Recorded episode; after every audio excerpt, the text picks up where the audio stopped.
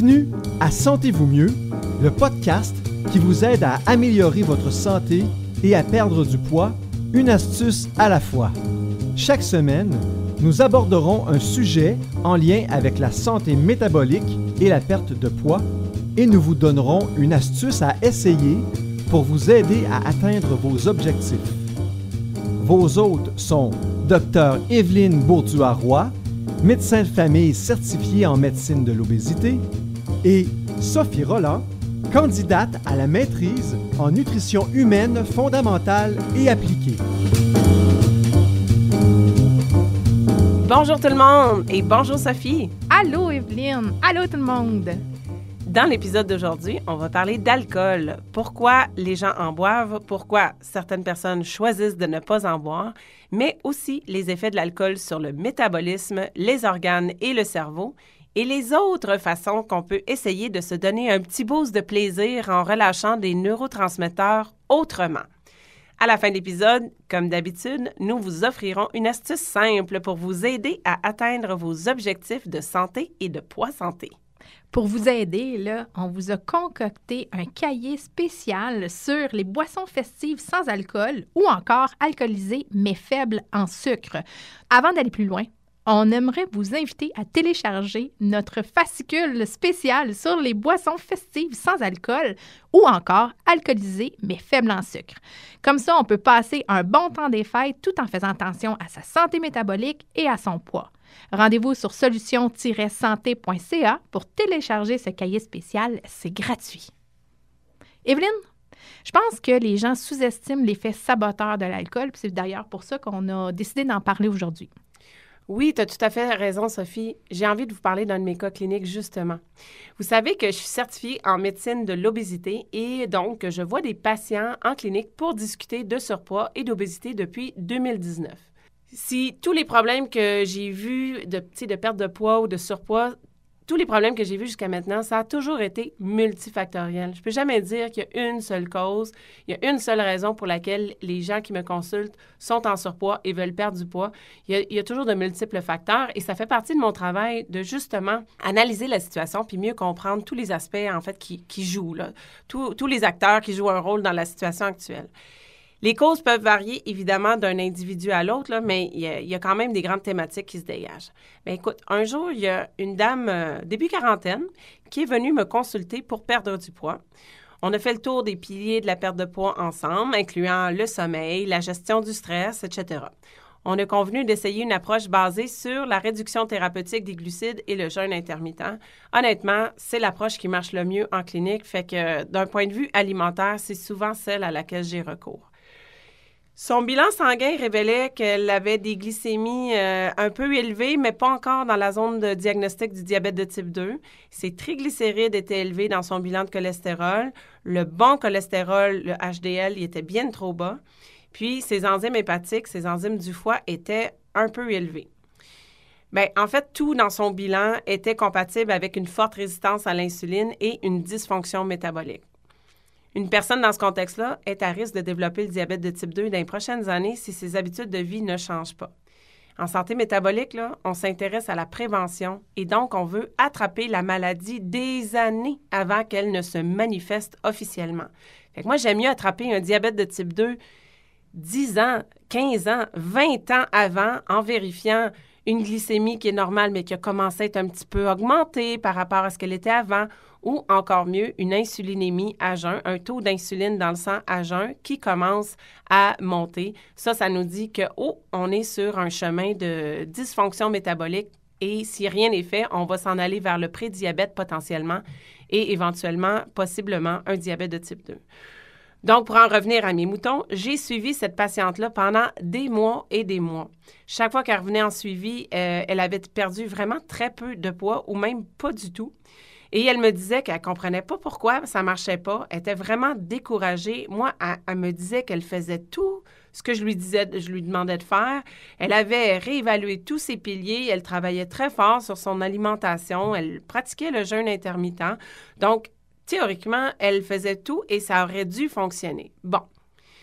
Je comprenais pas plus, mais je sais très bien en médecine et comme tous les professionnels de la santé le savent, il n'y a pas une seule méthode, il n'y a pas un seul médicament ou une seule approche qui fonctionne chez 100% des gens 100% du temps. Fait peut-être que bon, peut-être que c'était l'exception, mais je comprenais pas trop qu'est-ce qui se passait. Fait que bon, peut-être que c'était une, une des exceptions. Finalement, la patiente, a arrêté de, de venir me voir, puis je la comprends, tu sais, ça je donnais plein de conseils, elle faisait plein d'efforts, puis ça marchait pas. Donc, je l'ai pas revue pendant des mois. Finalement, elle est revenue me consulter, euh, je dirais, un an plus tard, facile, si c'est pas plus. Elle avait beaucoup pris de poids, mais vraiment euh, beaucoup, en fait, et m'a avoué en pleurant qu'elle avait une dépendance à l'alcool. Elle en avait tellement honte qu'elle m'en avait jamais parlé.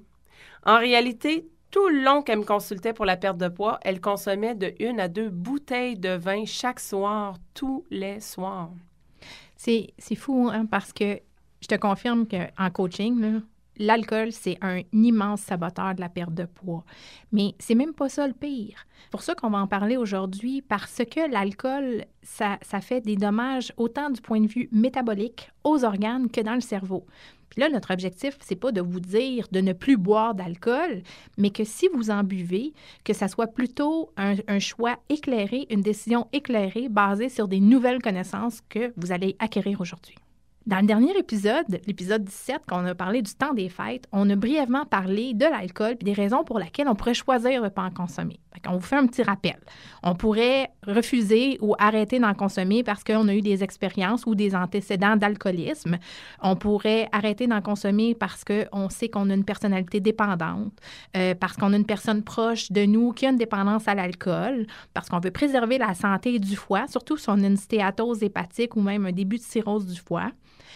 Euh, si on prend certains médicaments qui sont incompatibles avec l'alcool, certains antibiotiques d'ailleurs, euh, parce qu'on on a un objectif de perte de poids, puis on sait que ça peut perturber la perte de poids. Euh, on sait que l'alcool, ben, c'est un perturbateur du lobe frontal. Hein. Notre lobe frontal, c'est celui qui fait en sorte qu'on reste dans notre plan. C'est notre volonté, c'est notre filtre. Bien, quand on prend de l'alcool, ben, lui, il devient comme engourdi, il n'est pas capable de dire non à un bol de chips.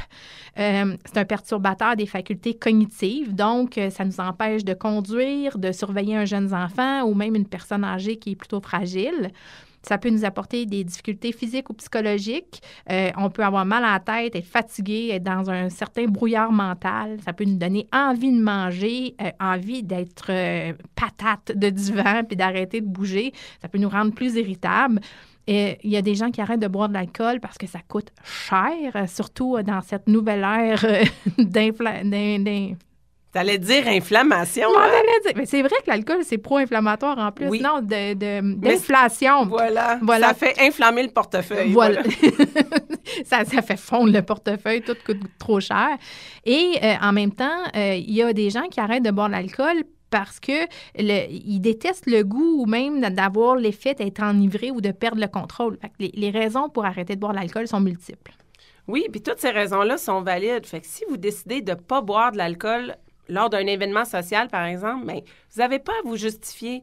Vous pouvez simplement dire à votre entourage non merci, ce soir je ne bois pas et vous rappeler que vous ne refusez pas l'amour de vos proches. Hein? C'est pas parce qu'on dit non à quelqu'un qui nous offre un verre qu'on est en train de dire je te dis non à toi, non, je dis non à l'alcool.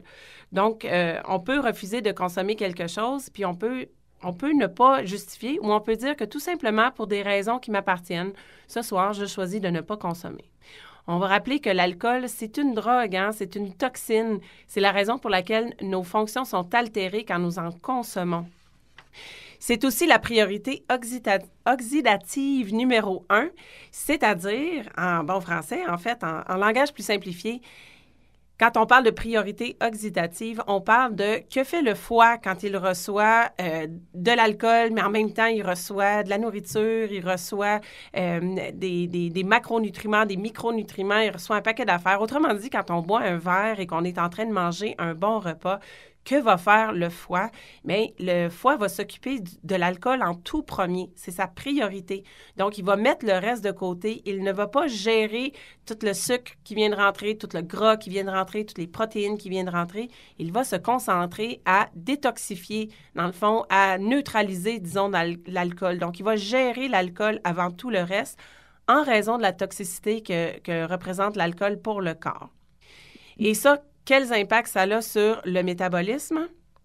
Bien, en tout d'abord, ça va bloquer la néoglucogénèse, donc la synthèse de nouveaux glucoses par le corps. Et ça, quand on la bloque, ça peut entraîner une hypoglycémie, c'est-à-dire que le, le, taux de sucre dans le sang, le taux de glucose sanguin, il va être plus bas que souhaité, que optimal, et ça, ça va nous donner faim. Et si c'est la nuit que ça arrive, bien, ça va entraîner un réveil nocturne, un mauvais sommeil, ça, ça peut même euh, faire des cauchemars ou encore des sueurs nocturnes. L'alcool aussi, ça bloque la glycogénolyse. Donc, ça, c'est la réserve d'urgence de sucre, le glycogène, qui se trouve surtout dans le foie. Il y en a dans les muscles aussi, mais les muscles ont tendance à garder ça pour eux autres, tandis que le foie a tendance à être généreux. Ses réserves servent à nourrir tout le corps, incluant le cerveau. Donc, ça fait un peu le même blocage qu'avec la néoglucogenèse, c'est-à-dire qu'on peut faire des hypoglycémies. On n'a pas un peu notre système de plan B, notre système protecteur pour nous empêcher d'aller en hypoglycémie. Il n'y a, pas, euh, a pas le mécanisme qui fait en sorte qu'on va fabriquer du sucre pour se sortir de là. Autre effet de l'alcool sur le métabolisme, c'est que ça va bloquer l'oxydation des acides gras. Bien, autant ceux qui proviennent de l'alimentation que ceux qu'on est en train de, prendre de nos réserves, par exemple, si on est en perte de poids. Et, ça, qu'est-ce que ça va faire? C'est que même s'ils sont en circulation, le corps ne pourra pas les utiliser pour faire de l'énergie. Donc, les acides gras, bien, ils vont être redédiés à refaire des réserves de gras quand tu parles d'acide gras, tu parles du gras qu'on vient de manger dans notre alimentation, mais tu parles du gras aussi qu'on a dans les fesses, qu'on a dans la là, dans le fond. Fait qu'autrement dit, le gras qu'on mange puis le gras qu'on a dans nos fesses, mettons, si, mettons que j'en avais du gras dans les fesses, bien, on peut même pas s'en servir. On peut pas le brûler, on peut pas s'en servir. Bien, oui, exactement. Puis d'une façon indifférenciée, là, si on est en perte de poids, ça veut dire que notre corps va se servir de nos réserves de gras. Tu parles de celui que tu n'as pas dans les fesses. Mm-hmm. Donc, mais le gras, pour être utilisé, il doit être bêta-oxydé pour que le corps puisse l'utiliser comme source d'énergie. De, fait que ça, ça soit que celui qu'on mange ou celui qu'on est en train de perdre du poids qu'on va chercher dans nos réserves, quand on prend de l'alcool, ça bloque la bêta-oxydation, donc ça bloque la capacité du, du corps à utiliser le gras comme source d'énergie. Ça veut dire que s'il ne peut pas l'utiliser pour faire de l'énergie, ben, il va l'utiliser pour aller le stocker. Il va le remettre en réserve.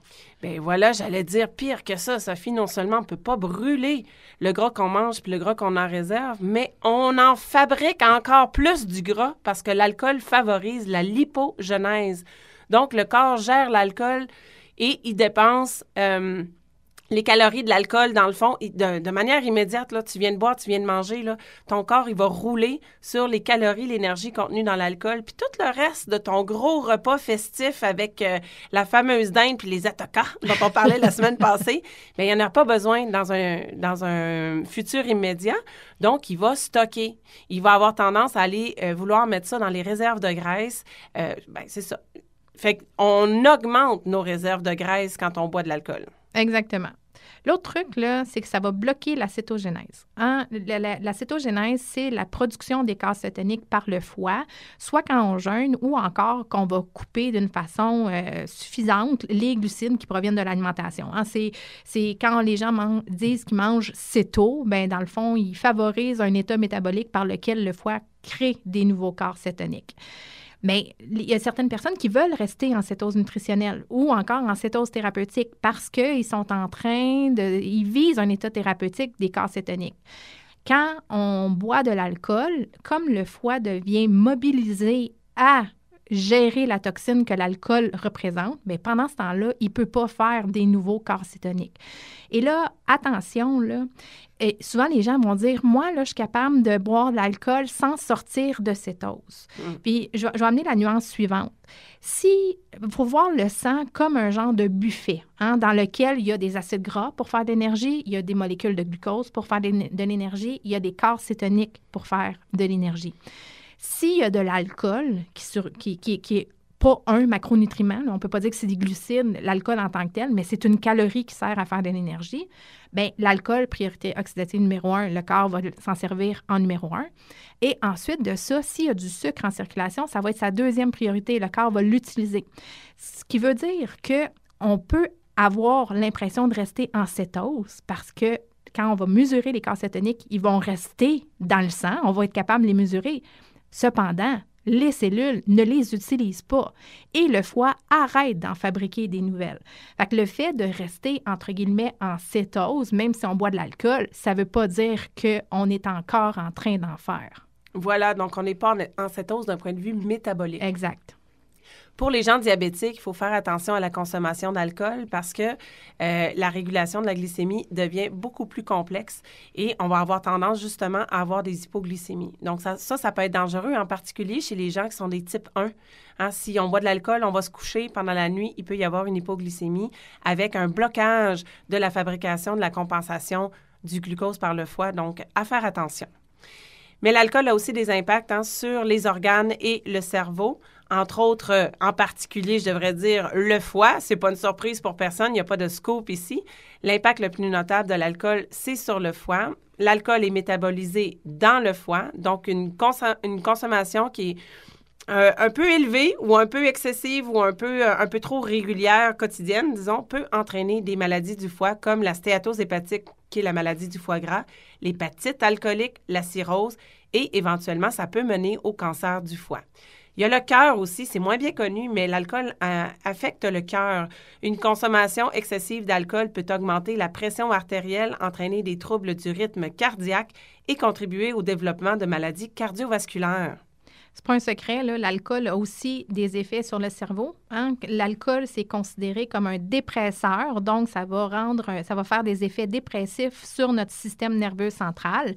Et quand on consomme, soit, quand on dit consommation excessive, c'est pas une quantité dans l'absolu chez tout le monde. Là, on a tout un peu comme les glucides un certain seuil, mais il existe un certain seuil que quand on le dépense, que qu'on le dépasse, que ce soit en termes de quantité ou en termes de fréquence, bien, ça peut entraîner différents défis de santé. Par exemple, des troubles cognitifs, des problèmes de mémoire, des changements d'humeur. Puis sur le long terme, bien, ça peut augmenter le risque de souffrir de démence. L'autre organe qui est aussi touché par l'alcool, ben, c'est le pancréas. Donc, l'alcool peut provoquer une inflammation du pancréas qu'on appelle la pancréatite. Et ça, c'est une condition ultra douloureuse puis à potentiel de grande gravité. Dernière, euh, pas le dernier, là, mais un autre organe qui est touché par l'alcool, c'est l'estomac. L'alcool, c'est un irritant pour la muqueuse de l'estomac. Ça va entraîner euh, des problèmes comme de l'inflammation de la muqueuse gastrique, qu'on appelle la gastrite, et ça peut même mener jusqu'à créer des ulcères. Il y a le système gastro-intestinal aussi. Outre les effets sur l'estomac, la consommation d'alcool peut également affecter d'autres parties du système gastro-intestinal. Euh, ça peut entraîner des problèmes comme le syndrome de l'intestin irritable. Il ne faut pas oublier que l'intestin est tapissé d'une mince couche de cellules appelées des entérocytes, d'une épaisseur d'une seule cellule et que cette mince couche est très sensible à l'alcool. Lorsque certains entérocytes sont endommagés ou que les jonctions ou les attaches, si vous voulez, qui relient les entérocytes entre eux, Lorsque ces jonctions-là brisent, bien, il y a un passage qui se fait vers l'intérieur du corps en passant par le système immunitaire et la circulation sanguine. Donc, ça peut ne pas être banal tout ça. Le système immunitaire aussi, une consommation excessive d'alcool peut affaiblir le système immunitaire, rendant l'organisme plus vulnérable aux infections. Puis on sait qu'en plus, pendant le temps des fêtes, les virus, les bactéries, euh, patati patata, ça circule en masse puisqu'il y a beaucoup de rassemblements sociaux. Deux autres organes qui sont touchés par l'alcool, ben d'abord les reins qui, quand on prend de l'alcool, ça peut entraîner de la déshydratation et ça, ça affecte la fonction rénale. Et euh, il y a plusieurs euh, maladies rénales qui peuvent être exacerbées par une consommation trop régulière ou encore trop importante d'alcool. Dernier système, le système reproducteur. Ça non plus, c'est pas banal. Chez les hommes, trop d'alcool, ça peut entraîner une diminution de la production des spermatozoïdes ou encore des troubles de l'érection. Puis chez les femmes, bien, ça peut perturber le cycle menstruel et euh, on le sait, hein, l'alcool, c'est jamais recommandé dans la grossesse. Donc, tel qu'entendu fréquemment, au point où euh, ben, c'est presque rendu quétaine de le dire, là, mais la modération a bien meilleur goût. À qui le dis-tu? Donc, si on résume puis on simplifie, pourquoi l'alcool est à faire attention durant les fêtes, autant d'un point de vue de santé que pour euh, atteindre ou conserver un poids santé? Bien, l'alcool, ça contient des calories, qui sont des calories vides, hein, un peu comme le sucre. Et euh, quand c'est consommé dans un cocktail dans lequel on ajoute du sucre ou des jus, bien là, ça devient juste comme un, un grand mélange perturbateur du métabolisme. Le sucre, ça stimule la sécrétion d'insuline, qui est l'hormone maîtresse du stockage des gras. L'alcool finit par faire trop baisser le taux de sucre dans le sang, ce qui donne faim et qui va inciter à manger. Ça peut même entraîner des hypoglycémies réactionnelles. Si c'est la nuit, vous allez probablement vous réveiller en raison de cette hypoglycémie-là et vous allez avoir la difficulté à vous rendormir. Et là, quand votre sommeil est perturbé ou, encore peuplé de, rêves agités, évidemment, ça, ça défait tout le, le caractère reposant et restructurant qui est supposé avoir notre sommeil l'architecture est complètement perturbée, puis ça, ben, ça va faire en sorte qu'on va moins entrer en sommeil profond, puis on va se réveiller plus euh, fatigué le lendemain. Quand le foie est occupé à gérer l'alcool de façon prioritaire, il tend à vouloir stocker ce que l'on mange dans nos adipocytes, donc nos cellules graisseuses, plutôt que d'être en mode brûlage des graisses. L'alcool, ça déshydrate. Donc, euh, quand euh, on prend de l'alcool, ben, on va avoir tendance à faire de la rétention d'eau pour compenser. Puis, en plus, ça va envoyer au cerveau des signaux qui peuvent être interprétés comme de la faim. Alors, on sait que le cerveau confond facilement hein, la soif et la faim. L'alcool embrouille les signaux de satiété et ouvre l'appétit. On a d'ailleurs très souvent le réflexe d'accompagner ces consommations alcoolisées d'aliments grignotés comme des craquelins, des chips, des arachides et on a tendance aussi à manger une plus grande portion au repas. En fait, honnêtement, c'est très difficile d'arrêter de manger quand on a commencé à boire. L'alcool, bien, ça diminue la capacité du lobe frontal à prendre des bonnes décisions qui sont en lien avec nos propres objectifs, celles que, les objectifs qu'on s'est fixés. Puis ça amène une certaine désinhibition. Fait qu'il y a une partie de notre cerveau qui est supposée nous dire Hey, euh, peut-être que ça, c'est pas tant aligné avec tes objectifs, puis qu'on devrait pas tout manger ça pour accompagner le, le drink en question. Mais ça devient comme une voix faible et lointaine. C'est très difficile de rester aligné avec ses objectifs. Le lendemain d'une soirée arrosée, on se sent plus fatigué, ralenti, alourdi, avec peu de désir de bouger et de manger santé. Donc, quand on boit de l'alcool, en fait, on cherche parfois simplement à être social, à, sociable, à participer à l'esprit festif de l'événement. On peut aussi et surtout rechercher un petit effet euphorisant, un plaisir immédiat, un petit feeling de feel good. On peut aussi chercher à se sentir désinhibé, hein, moins gêné. Il y a des gens qui boivent parce qu'ils ils se sentent trop gênés puis ils veulent être un peu plus à l'aise. Euh, même, il y a des gens qui sont rendus à boire juste pour se sentir normal, malheureusement. Si on est habitué de consommer de l'alcool tous les jours et euh, qu'on a développé une tendance, une, pardon, une certaine dépendance, ben on, peut chercher à boire de l'alcool pour cette raison. Cependant, il existe d'autres moyens de ressentir du plaisir ou encore du bien-être que consommer de l'alcool, euh, ou encore en mangeant plein de nourriture transformée raffinée, celles qui contiennent beaucoup de sucre, beaucoup de glucides. On peut, entre autres, booster sa production naturelle de certains neurotransmetteurs ou encore des neurohormones, puis générer à l'intérieur de nous-mêmes un propre, euh, un, bien-être, une capacité à être sociable, à être à l'aise. Donc, on a le goût de vous présenter des méthodes et des trucs pour augmenter naturellement votre relâchement de dopamine, de sérotonine et une que vous connaissez déjà, l'ocytocine. Fait que parlons de dopamine, premièrement. Manger, boire des aliments, des boissons qu'on aime, ben, ça entraîne la relâche de la dopamine, qui est un neurotransmetteur qui agit sur le circuit de la récompense. Quand on parle de récompense, là, en fait, on parle de la sensation de plaisir, de réconfort, de bien-être qu'on ressent quand on ingère quelque chose qui goûte bon et que l'on aime tout particulièrement. Il n'y a pas juste la dopamine relâchée quand on mange qui fait du bien. Il n'y a, a, pas juste la nourriture, en fait, qui est capable d'avoir cet effet-là. Pour relâcher de la dopamine autrement et sainement, on peut aussi faire de l'exercice, passer plus de temps à l'extérieur, méditer, caresser un animal, avoir un sommeil réparateur. Ça peut nous aider à booster naturellement notre dopamine. On peut aussi cibler davantage de relâcher plus de sérotonine, hein, qui est le neurotransmetteur du bonheur, du bien-être stable sur le long terme. Il faut savoir hein, que la sérotonine est en compétition avec la dopamine. Donc, quand l'une est relâchée, l'autre ne l'est pas ou l'est moins. Donc, si on est activement ou souvent dans le circuit de la récompense avec des aliments sucrés ou des substances psychoactives, mais qu'on mise sur le plaisir immédiat, ben c'est la relâche de dopamine qui est, qui est priorisée. Puis de cette façon-là, on hypothèque le bonheur sur le long terme parce qu'on a moins la capacité de relâcher la sérotonine. Donc, pour maintenir des bons niveaux de sérotonine, qu'est-ce qu'on peut faire? Bien, on peut profiter des fêtes pour manger des protéines de qualité, comme les œufs, les acides gras oméga 3 et des aliments riches en tryptophane, comme la dinde. Ça tombe bien. On peut faire de l'exercice aussi, aussi régulièrement que possible, au moins deux jours pendant les fêtes, là, quand même. L'exercice cardiovasculaire, c'est le type d'exercice physique qui est le plus efficace pour stimuler la production de sérotonine dans le cerveau. Pourquoi pas un petit cours de Zumba sur un, écran avec toute la famille? Hein? Ça serait chouette, ça. Oui, j'adore le Zumba. Pour maintenir des bons niveaux de sérotonine, on peut aussi gérer notre stress en pratiquant des techniques de gestion du stress, comme la méditation, la respiration profonde. Euh, pour les amateurs de yoga, c'est en plein le temps, ou encore pratiquer l'auto-hypnose. Allez télécharger l'application Respire Relax et laissez-vous guider. L'autre truc, aller dehors tous les jours, même quand le ciel est gris, même quand il fait froid. La lumière naturelle, ça va aider à réguler les rythmes circadiens. Et euh, quand on, y va, ça va augmenter la production de la mélatonine. Hein. La mélatonine, elle est convertie à partir de la sérotonine. Priorisez vos nuits. Un sommeil de qualité est essentiel pour la régulation des niveaux de sérotonine. Essayez de maintenir une routine de sommeil régulière et d'éviter les perturbations du sommeil le plus possible pendant les fêtes. Surtout les jours où il n'y a pas d'événement particulier. Bon, le, 31 au soir, on comprend que vous n'irez peut-être pas vous coucher à 8h30, quoique c'est toujours mon, mon, souhait personnel à moi.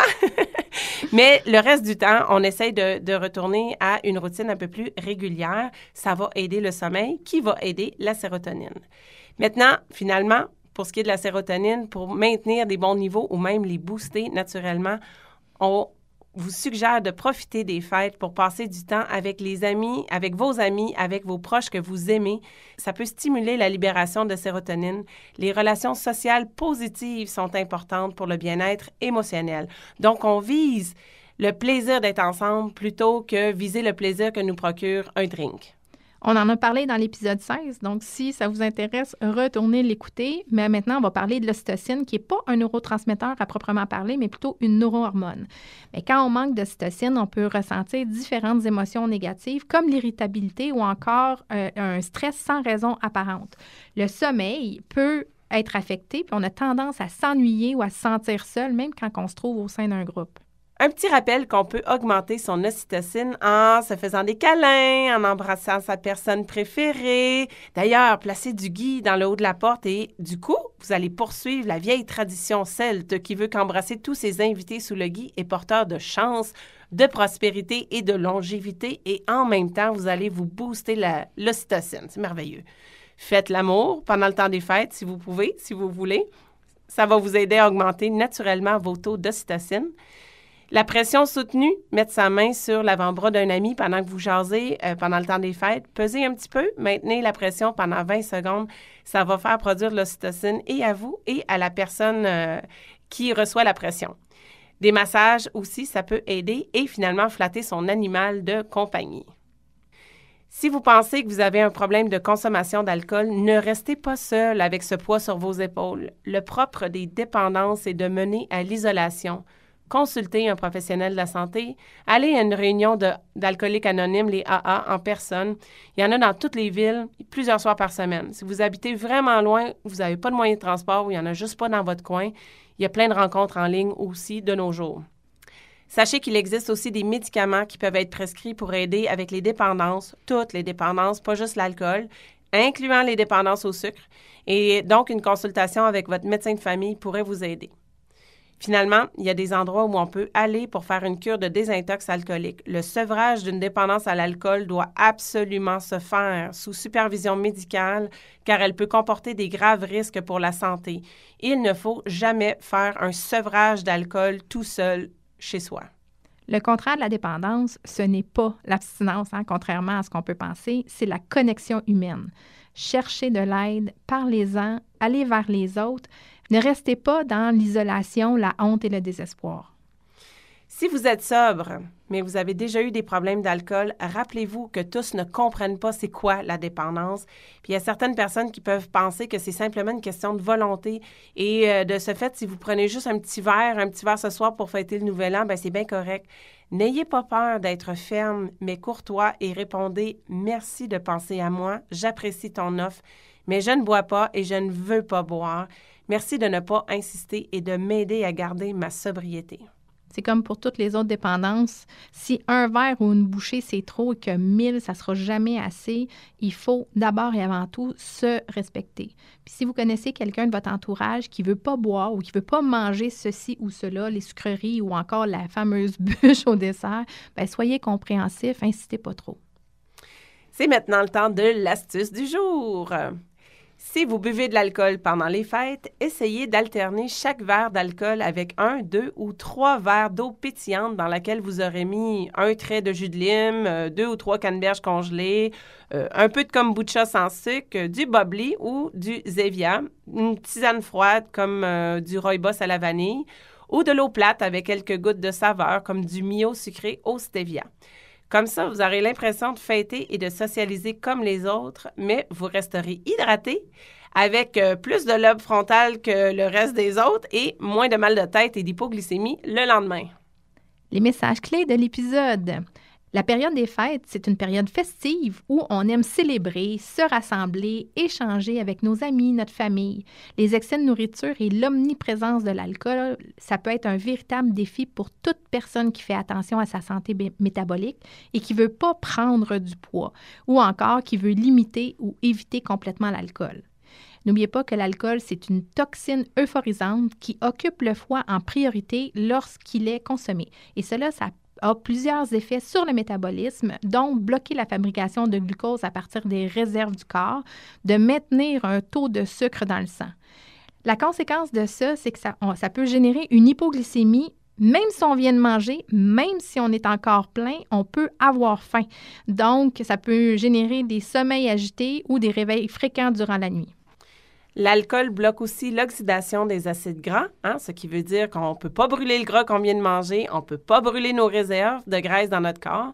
Ça favorise la lipogenèse, donc euh, double mauvaise nouvelle. Hein, ça, nous, ça nous empêche de brûler notre gras, mais ça nous fait faire de nouvelles réserves de graisse. Et ça bloque la cétogenèse, c'est-à-dire ça nous empêche de fabriquer des corps cétoniques pour ceux et celles qui désirent avoir ce carburant dans la circulation. L'alcool contient aussi des calories vides qui n'apportent aucun nutriment. Puis, euh, ça tend à envoyer en break syndical le lobe frontal. Hein. La voix de la raison, euh, celle qui nous aide à avoir des bons comportements modérés, raisonnables, comme ne pas manger le bol de chips au complet juste parce qu'il est devant nous. L'alcool fait en sorte que le lobe frontal, il est plus de notre bord. On peut se faire plaisir et avoir du bon temps en misant sur la connexion humaine, le partage, la joie d'être ensemble, etc., en boostant naturellement sa dopamine, sa sérotonine et son ocytocine. Si vous buvez de l'alcool, alternez avec un petit verre d'eau pétillante, ou même deux, ou même trois, ou encore n'importe quelle autre boisson non alcoolisée sans sucre. Évidemment, pendant le temps des fêtes, on ne conduit pas si on a bu et on dort sur le, divan de où on est invité, ou encore on appelle Nez Rouge. Hein. Les solutions, il y en a plusieurs. Si vous pensez avoir un problème avec l'alcool, ben, brisez le silence, brisez l'isolation et consultez sans tarder. Présentez-vous dans un meeting des AA. C'est certain qu'il y en a un près de chez vous ou encore faites-le en ligne. Un petit rappel en terminant que vous pouvez aller télécharger notre cahier spécial sur les boissons festives non alcoolisées et les boissons alcoolisées faibles en sucre sur notre site tout à fait gratuitement. Rendez-vous sur solution-santé.ca. C'est tout pour cette semaine. On vous invite à être des nôtres la semaine prochaine pour un tout nouvel épisode de Sentez-vous mieux. Bye tout le monde! Bye tout le monde!